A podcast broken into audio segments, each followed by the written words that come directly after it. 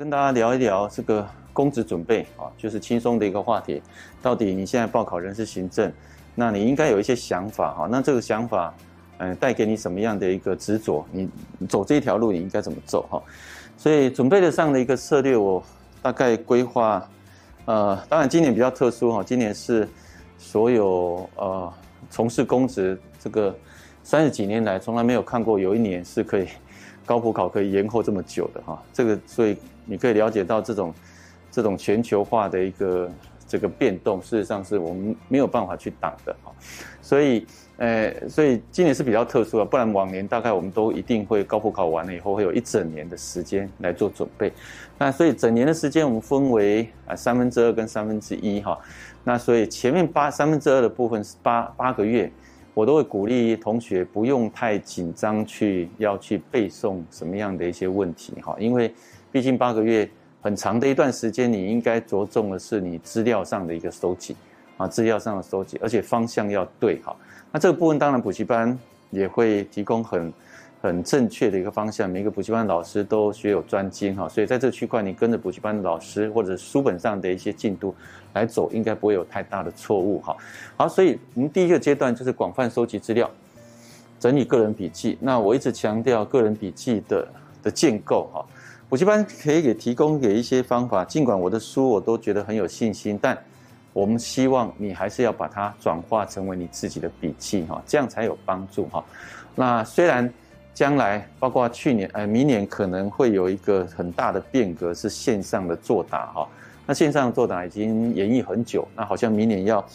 针对心理师的一个专技特考，要先做第一步的一个线上的作答。不过这个都是未来的一个趋势哈。所以不管如何，你的个人笔记的整理过程当中，对于你的。呃，日体的工整书写哈，一定会有帮助哈。然后你的同整概念的一个一个流苏，一定也会有帮助。所以你可能要先从这个部分来着手。那几点要提供给大家做参考，包括会诊各家学说，厘定基本的章节架架构。好，基本的章节架构其实是一个很重要的一个概念哈，因为。呃呃，我们补习班有很多的一些书，那我个人也有一些书的一些一些编写啊。但是不管怎么样，有一些教科的书，你其实还是要拿过来参考啊。所以我还是会鼓励大家，还是要买一些比较呃固定的一些这本这本，比如说考銓有哪些学者有一些专书，或者行政学，或者是各国都有一些专书哈。那这些专书你可以买过来，拟定它的一些基本章节架构。那譬如说考前可以分为哪几个部分？那当然。呃，像我的书里面的话，我是用工人力资源管理的呃角度上去途径去去编写，所以可能就不会会包含这个部分，可是还有多了一些人力资源的一些概念哈，所以这可能每一本书都有它的用意哈，所以不管如何，你这个基本将章节架构先把它建构起来，那你在整理这些笔记的时候，或者说将来在背诵的时候，会比较有节奏啊，比较有层次的一个感觉。好，第二个部分，它我会鼓励大家制作本文条列式的啊，还有题目式的笔记两种，啊，所以刚刚讲的这个基本的章节架构，其实就是要做出这个本文条列式的一个一个笔记哈。那这个条列式的笔记就像是一本书的精简版，啊，这个精简版只有你自己很清楚知道你的背诵的一个一个逻辑跟方式啊。那这个背完了以后，是方便你进去以后很快速的。让你的这个有层次上的一些想法，把它表达在文字上。那另外题目式笔记是让你做练习的，因为有的时候光是这样背，可是你没有透过题目式的反复的练习，尤其是考古题，尤其是我们这本书里面所呈现出来的各种题型的变化，那你很可能，呃，你没有办法把你背的东西很一五一十的、很有层次的就把它。表达出来，这这很可惜哈，所以笔记式的一个笔记也是很重要哈，所以这个部分要把它拟打。所以我们这个部分的这本书里面，大概呃针对这个题目式的笔记，可以提供你给你比较多的一些参考的价值哈。好，第三点内容要着重同整跟临场感。那我们书里面的前言也特别提到这整个方式哈，所以这整个策略大概书里面的一些序的部分都有跟大家带到啊，只是我们这边再多一些提醒哈。所以不管你是本文式的笔记或者是题目式的笔记，你都应该假想是你现在是在考场里面，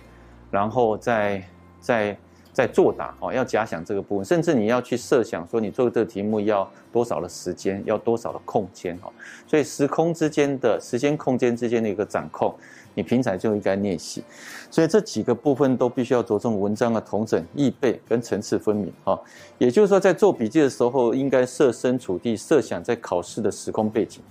那整理出最具临场感的笔记，要不然你的笔记就变成是啊空有它的。也许有些人做得很漂亮，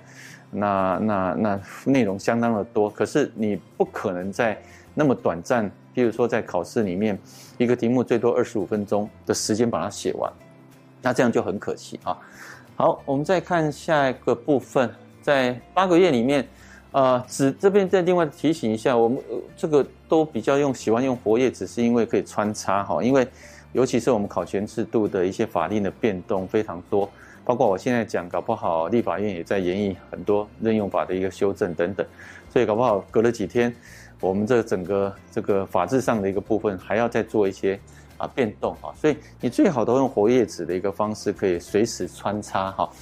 然后，呃，这个功夫一定要做，就是搜刮跟消化啊。搜刮的意思就是说，我们要把很多的一些专论性的文章，那以现在的概念来看的话，专论性的文章其实，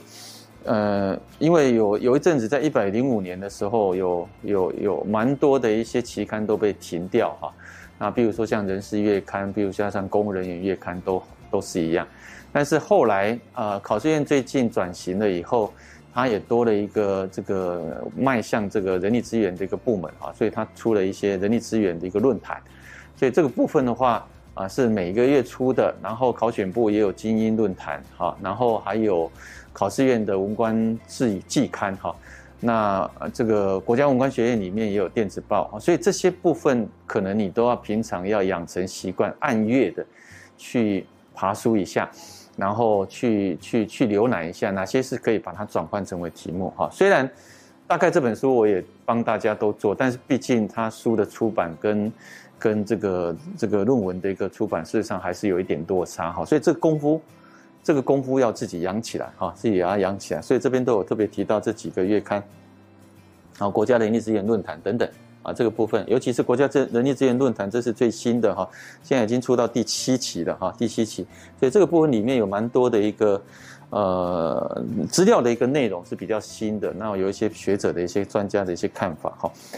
好，那再看下一章这个部分的话，第六个部分要随时注意最新的动态资料，这跟延续刚刚的那些话题一样哈，最新的时事动态了哈，包括。你可以看到现在考銓的一个一个概念，最新时事的一个动态，譬如说疫情的关系哈，可能针对一些考绩的委员会的一个一个办理啊，有做了一些放宽哈，或者对于呃人才甄选的作业，因为疫情你也不可能公开甄选，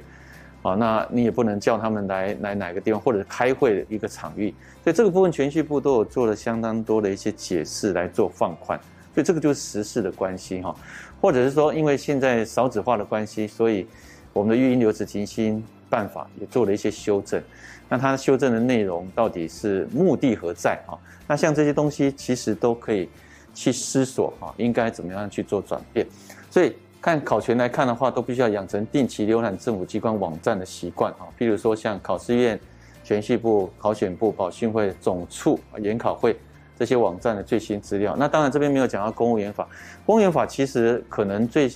一个公惩会的网站啊，公惩会公务员法的部分哈，我们常常提到，如果是公务员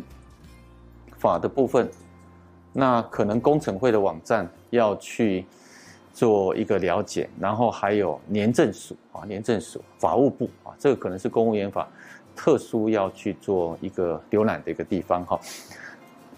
然后再来是呃详细列总纲跟细目，为什么总纲跟细目要放在最后？因为呃整个整理资料的一个过程当中，到最后可能在各种活页纸的加加注里面的话，最后我们就会把整个的一个概念做一个比较完整的一个论述哈。所以我们把最后的总纲跟细目，就是目录的部分，就是一本书的目录。那这个目录。呃，通常的书我们目录都是大纲哈，但是我们这边所要做的笔记还要包括细目的部分，所以这个可以很方便让大家，这有点像像是你在电脑里面的处理里面的资料夹哈，所以啊，每次考试，尤其是考各国，各国的范围太广泛，而且很多都是非常非常冷僻精辟的一个地方哈。那我们等一下也会介绍。那所以这个部分的话，如果你的概念上的架构资料库是非常完整的话，你其实都可以随时截取。哪一个部分跟它所出的部分比较有关系的，就把它穿插进去哈。所以这个总纲细目是我是觉得很重要的一个地方哈。所以你可以看到考前最后十分钟的浏览是呃，你在我常常这样形容，在在跟大家分享的时候，如果说你在考场上，然后还看到同学拿着一本厚厚的书还在背的时候，其实。我都觉得有点缓不济急哈。重重要的是，你如果拿个几张总纲跟细目在背诵，这才是重要，因为你平常背的功夫都已经建构了哈。好，这是我们所提到的这这样的一个部分哈。好，最后四个月哦，你可以看到我们在考试的过程，前面八个月收集资料，最后四个月当然就是开始要去做背诵。那这种背诵的一个过程当中，其实有很重要的一些心理学上你要去做。一个一个了解的哈，所以我们会善用学习心理加以背诵。那我会比较鼓励大家，当然考人事的也会念心理学哈，所以有一些普心的普通心理学的一些概念，包括记忆心理学这个区块，你可能有一些部分你可以加以来运用了哈。所以这四个月里面的话，我们会第一个依考试的科目反复平均背诵，分配背诵的时程。就譬如说，像今年本来你是预定七月中就要考。就七月中一延延到十月中，甚至到下旬啊，而且还高普考给你分开啊，从来没有说高普考分开的，这样考分一个分一个礼拜，所以以以这样的概念来看，你可能你的结构节奏感有可能会被打乱掉啊。但不管如何，它是增加的哈，所以增加也许刚好多一个循环的一个背诵，那这个部分你可以再多做些什么事情，这个你要自己跟自己讲。啊，三个月的时间刚好一个循环或两个循环，全部都再把它背一遍。那这个当然就，呃，往好的方面想，它是一种过度学习啊。在心理学上，过度学习事实上是可以把很多的记忆留在我们的深层的一个记忆里面啊。所以我们长长长期记忆的一个一个一个一个必要的要件，就是要过度学习啊。好。所以你看，接下来除了持持续注意，你动态资料，你你不能说整理完资料以后这三个月，然后就静止在那个地方，所有的一些时事都不管，只管背，这也不对哈。因为有一些动态的一些资料的变动，你要随时去知道，这是基本功哈。然后最重要的任务是如何有效的背诵啊。我们常常提到，就是你资料收集再怎么好，结果你背不起来，或者是说你背得起来，结果写不出来，啊，统整不出来，这个都是。晚会哈都没有没有没有没有帮助，所以你可以倒推计算四个月，分成短中长期的时程，依照精神程度而定哈，然后依照个人的习性跟科目的特质，平均分配每日可以精读的时段。那当然，同学有时候也会问说，到底我应该是一次把各国，譬如说分两个礼拜把它背完，还是？呃，穿插着每一科目六个科目这样子来专专业科目一穿插来背，我觉得这个因人而异哈。你看哪一个方式你背诵的效果最好，你就用那个方式哈。所以这个是要特别注意。好，那以下几个心理学上比较着重的一个部分哈，譬如说我们常讲记忆的过程，有一个很重要的是。感官的记忆哈，那感官的记忆其实就是要着重在自信啊，自信。我们常常看到，譬如说，我们当然最近比较不能坐高铁哈，但是或者说坐台铁，有时候我比较喜欢坐台铁，是因为台铁比较慢，然后旁边的景物似乎可以，呃呃呃，我们可以可以可以欣赏一下哈。但在欣赏的过程当中，不管你开到哪一个地方，然后你看到哪一个比较大的建筑物或桥。那这些顺序你会不会背起来？会，这就是感官记忆啊。所以感官记忆其实是因为你注意到它啊，所以我们在背诵的时候，其实注意是很重要的哈。所以如何充满自信，减少分心的刺激，集中注意力，让学习的目的单纯化，那这个是进入短期记忆的一个必要的要件哈。所以我们必须要把材料加以适当的组织哈，善用。你看这边我特别提到，善用深码为先。最后长期部部部分的部分，我会比较主张图像式的记忆，左右脑并用哈。那深马为先的意思是说，有的时候我们在背诵的时候，事实上很很辛苦，然后眼睛也很累啊。但是你可以看到，像我常常会这样形容，就是说，哎，其实很奇怪，呃，现在电视好像年轻人不怎么看。现在很多家庭客厅看不到电视，为什么？电视节目不好看，因为网络太方便啊，所以我们网络有非常多资讯的一个呃一个流通是非常快速，所以现在年轻人也不止不看电视，就看手机而已。好，如果是这样的一个概念上来看，你看从以前电电视我们从来不会家里的客厅一定要有电视啊，怎么会没有电视？可是现在这个这个这种装潢已经已经落伍了。那唯一不落伍的，你会发觉到从以前到现在广播节目不会落伍。广播为什么不会落伍？因为很简单，就是听。那听事实上这种听觉是我们最最 easy 的，最最不需要任何压力的。所以你看现在 Podcast 非非常的流行。所以我会觉得说，声码其实是我们一个本能哈。那这种本能你可以好好去利用。所以你平常把你的法规全部录起来。那你平常在等公车，你在开车，你在干嘛的时候，几乎都可以不断重复听那些法规。那这些法规的一些顺序，就让你很清楚知道你应该背的是什么东西哈。好，好，这些学习心理可以加以背诵并且实作哈，大概需要四个月。我们刚才已经提到过。好，再来就是一个扩大意愿跟记忆广度哈。那所以呃，我们为什么要教大家要编这个所谓的总纲跟细目？那总纲跟细目就是一个意愿的概念哈，就是一一句话它代表一段文字，甚至一个字，对你而言它代表一段文字。那这个东西可以方便你在记忆上的一些广度哈，或者意愿。那这个部分的话就很重要，这个你可以透过训练来来增加的。我想这心理学上都有提到过哈。好，那多重编码是我一贯非常强调的一个部分。刚刚已经说过声码，声码为先，所以我们录完音以后，声码为先，然后。在补习班听老师讲课，知道它的意思是什么？那所以意码，就你要了解它的一个部分。那最后起码的部分是外观，啊，所以你在外观的部分加诸特殊的颜色啊，所以这三种其实可以让你很快速，包括在视觉上、在听觉上，你都可以很快的增进记忆啊。所以这个部分的话，我们就可以提到，你看善用声码为先，扩大意元，然后发挥运作记忆。运作记忆就是在感官记忆的非常重要的哈，然后输入以后可以到长期记忆，最后长期记忆要多重编码啊，所以多重编码的这样的一个过程当中，你很多的一些记忆你不会忘记哈，就像你的手机号码，你不会忘记，哦，你的身份证号码你不会忘记，因为你常用，好，好，这个我们大家知道，好，这个大概是我们在前面的部分哈，要跟大家。做一个一个了解，那接下来部分我们做答题的技巧啊，答题的技巧这个部分也跟大家再聊一下。呃，我们从准备的一个策略了解以后，那其实很重要，就是我们在答题方面，你还是要下功夫哈。答题方面还是有很多可以去着重的地方。我们常常讲，前面如果这个准备的技巧策略都很完整，但到最后一关你进。呃，考场的时候，你的答题技巧运用的不好，那其实扣分是很大的哈。所以答题的技巧已经有前面先背的概念了，那你再加上答题的技巧，可以让你更精进哈。所以我们这边也提供给大家做这几个方式哈，包括第一个明确的审题啊，做摘要。所以你一份试卷下来的时候，当然它会有试卷上面会有一些空白的地方，你千万不要写在你的答案卷嘛，这个大家都很清楚。你在试卷上去做一些摘要，那。一般来讲，现在考全，还有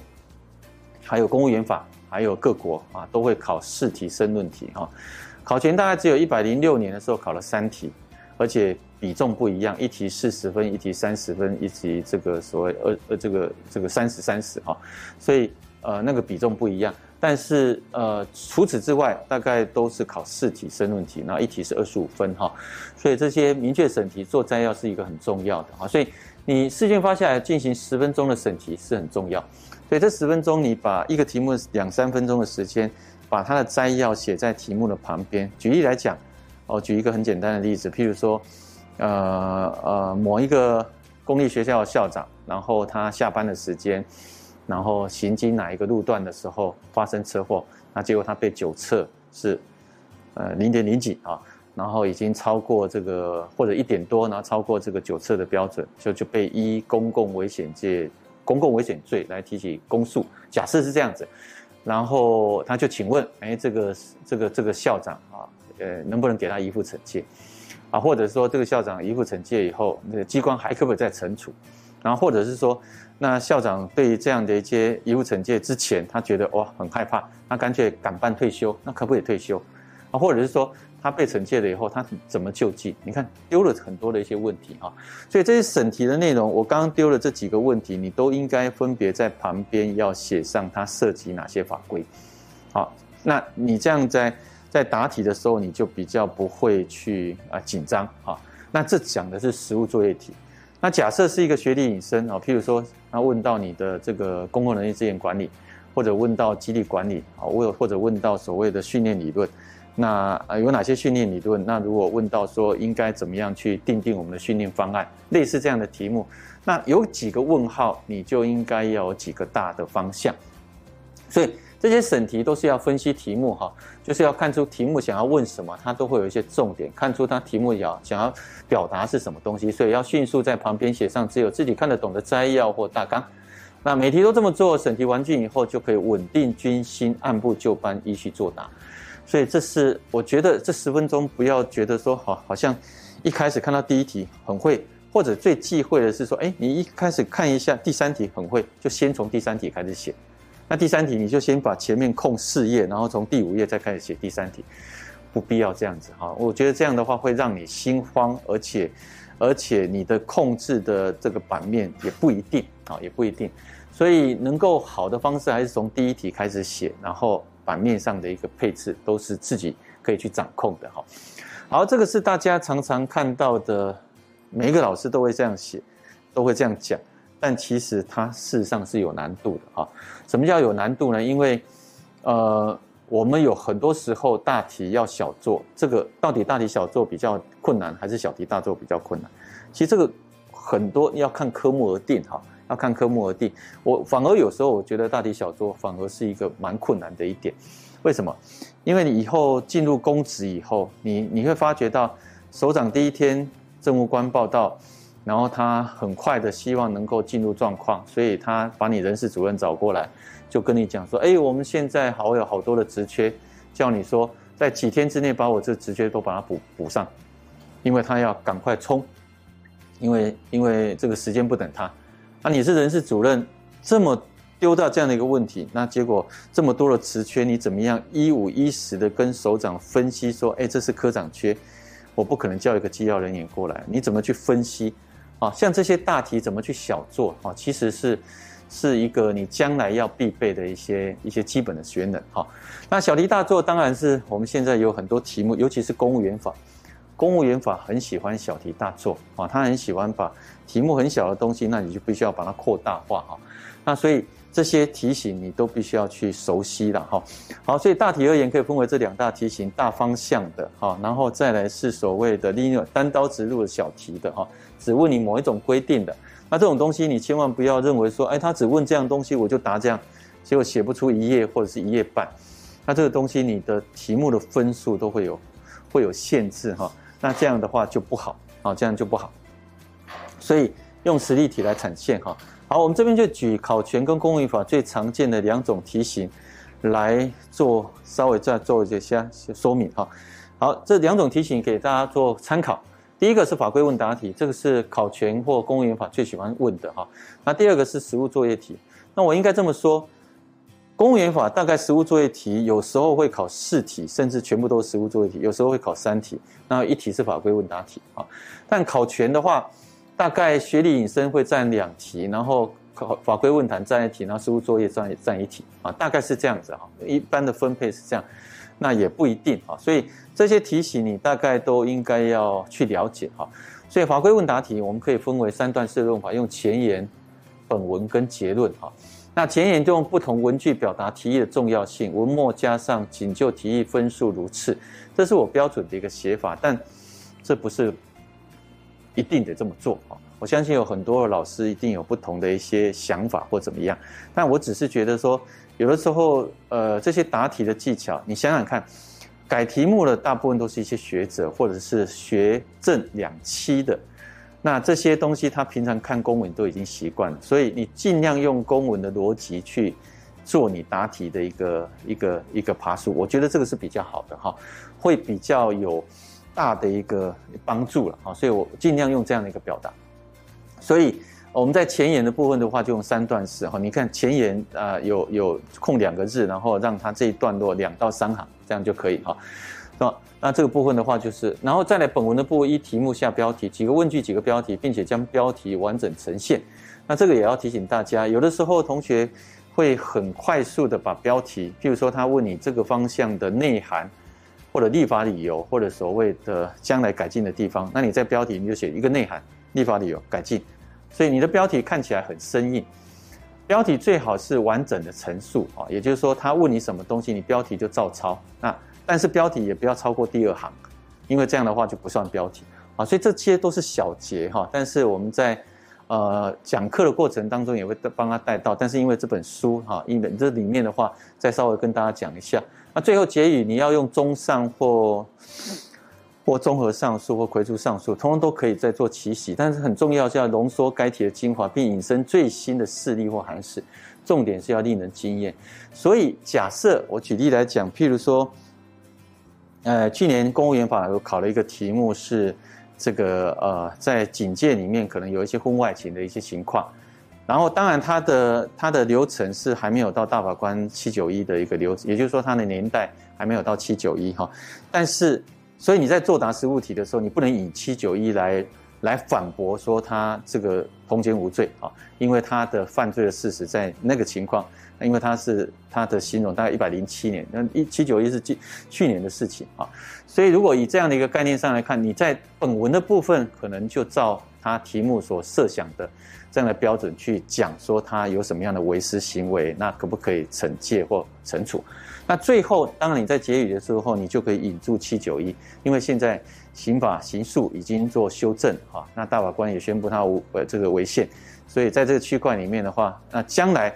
这个要做惩处的额度或惩戒的一个方向，可能也会因为七九一而做一些改变啊，所以这个部分的话，你可以在结语来写啊，这个就会让人家觉得，哎，你有跟得上时事或函释哈，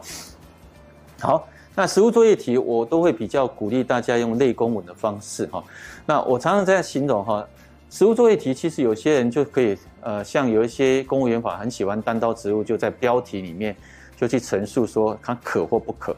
但问题是很多时候，呃，他的设想，譬如说我举例来讲说甲跟乙，他是。这个可能是高中的同学哈，然后后来甲就在政界里面发展，然后乙的话就往这个民意代表里面去做。那有一天乙就邀请甲到这个他的竞选办公，乙的竞选办公室去去去坐坐，甚至在站台啊，类似这样的一个情况或者助讲。那那那就问你这样有没有违反行政中立法？那想起来当然是违反，可是问题是你有没有想到？有没有可能他们甲乙之间虽然是高中同学，但事实上是二亲等以内之血亲姻亲？那会不会是中立法所所规范助讲的一个例外情况？那这种情况的话，如果你在标题里面就明确去给他反驳，这是不对的，或是违反的，那是不是太武断？所以我都会比较主张用类公文的方式来写哈，也就是说，先把相关的法令写在前面，大家可以去看一下，爬梳一下这个所有保训会的函释或者。各种公文的函释，哈，它在说明一是依据，说明二一定是把所有的相关涉及到的法规，它全部都把它放在说明二或说明三，啊，所以相关的法令它一定会讲一遍。呃，我们应该这样讲，就是说，譬如说，呃，当首长问你说，哎，我有这么多的职缺，我希望你可以最快速的帮我补好，因为我要赶快就战斗的位置。那你你回去以后要赶快把每一个职缺都去分析，他可不可以公开甄选，他要办内生，他要办外部，那他要办考试分发，全部都把它列为一个表格，对不对？所以在这列这个表格应该怎么做之前，你要不要把相关的规定要写在前面？要不然首长会问你说，哎，为什么我这个要想用自己的人不行？为什么我要用张三不行？为什么要用李四不行？所以你要把规定先跟他讲。所以我们就是要把相关的规定先先用。问项的先后或法律的位阶先做排序哈，好，那排序完了以后，我们就第二个部分本题案例来研析。所以他问什么，我们就用什么有关什么什么以节哈来加以来说明。就像我刚刚所提到的，譬如说校长酒驾的问题，那我们就他就他所问的，哎，校长有关校长可不可以依附惩戒以节？啊，这个你在相相关法定规定再去做说明。啊，有关校长要不要这个依照公务员考绩法、公务人员考绩法加以惩处啊？您就这样是加以说明。那最后有关校长的救济的问题啊，所以类似这样的一些考题，我们等一下会实际举这个实际的一个作业题来跟大家来做一些分享哈。好，再来公职准备的一个。我们可以看哦，我们这个都是答题的技巧哈。我们可以看到，那时空分配一定很重要。时空分配为什么重要呢？你可以看到，呃，刚刚已经提到三十分钟是审题，对不对？那最后只剩下啊、呃，大概一百一十分钟，因为两个小时，我们以高考为例嘛，哈。那所以每一个题目大概只剩下二十五分钟到二十五分钟左右，啊。那所以二十五分钟你要写多少的版面，甚至一行多少字，你平常都应该练习好，因为我们现在还没有。还没有来得及线上作答嘛？我相我相信高普考要线上作答，恐怕还要两三年以后啊。所以这个部分当然让自己的一些时空的分配，平常都要加以练习哈。所以这些都会让啊，你可以看到不会写的题目空白或者只写一点点啊。虽然这个部分都可以让自己可以好好去做一些分配啊。所以表面效度是很重要的哈。改题目有的时候改题者这么多的一个范围之内。如果在最短的范围让他可以很快速的了解啊，这个会变得很重要哈，所以也很容易让阅卷老师可以发现破绽而而去扣分哈。那这个东西都是让你要好好去做的啊。好，那当然白话文言或半文言这个也是可以提醒大家了啊，因为我们考全一般来讲都是类公文的写法，所以我会比较大鼓励大家用半文言的写法啊，有一些比较文绉绉的一些话，公文术语哈。可以稍微学一下，那这个当然对改题者会改改起来会觉得比较切身哈。那像如果说像行政学或心理学，大概用白话就可以。但是这个行政法或者是考全或者是那当然各国就用白话就 OK 了哈。这部分，所以有些部分的话，你可以依照这样的一个程度来看哈。所以我这边有特别提到哈，介于白话跟半文言之间，所以这阐述的比。这个部分哈，像这个部分我们刚刚有提到哈，就是比较属于呃半文言的一些写法。好，我们再看下一页。好，最后当然这是细节哈。我们现在还不是纸笔的测验，所以有的时候考试的用，像我平常常常在改学生的模拟的一些问答，我都会提醒他们，你要用的笔哈，就是你平常要用的笔，要写习惯，然后到进考场的时候就用那一支笔啊。当然笔会没水，但是你用那一个类型的。啊，这样比较不会出差错啊，所以你日体要求快速工整这个部分啊，所以这里面细节大家可以稍微看一下，因为不管你用原子笔、钢珠笔也好，都有各有劣劣那它的优缺点哈。虽然这是很细节，但是这个最后的细节，有时候关键就差那么一点点分数哈，所以这个部分还是要特别注意。